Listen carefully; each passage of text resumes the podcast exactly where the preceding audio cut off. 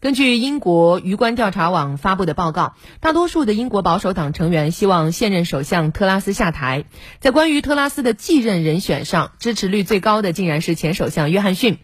鱼观的这项调查开展于十月十七号到十八号，受访者为英国五百三十多名保守党成员。调查显示，在特拉斯所属的英国保守党内，有百分之五十五的成员希望他能辞职。在当初投票支持特拉斯的人当中，认为特拉斯应当辞职的人也有百分之三十九之多了。嗯，调查数据显示，受访者在面对如果特拉斯继续担任首相，你希望谁能在他任期结束时接任的询问时，有百分之四十四的人将约翰逊列为潜在的继任者的首选。那当问题修改为从十一人中选出四位适合接任特拉斯的人时，约翰逊仍以百分之六十三的支持率领先，这也反映了约翰逊在保守党内较为强劲的支持率。是的，今年七月份，由于一系列的施政举措饱受争议，在六十多名高级官员的集体抗议下，约翰逊当时是宣布辞去英国首相一职。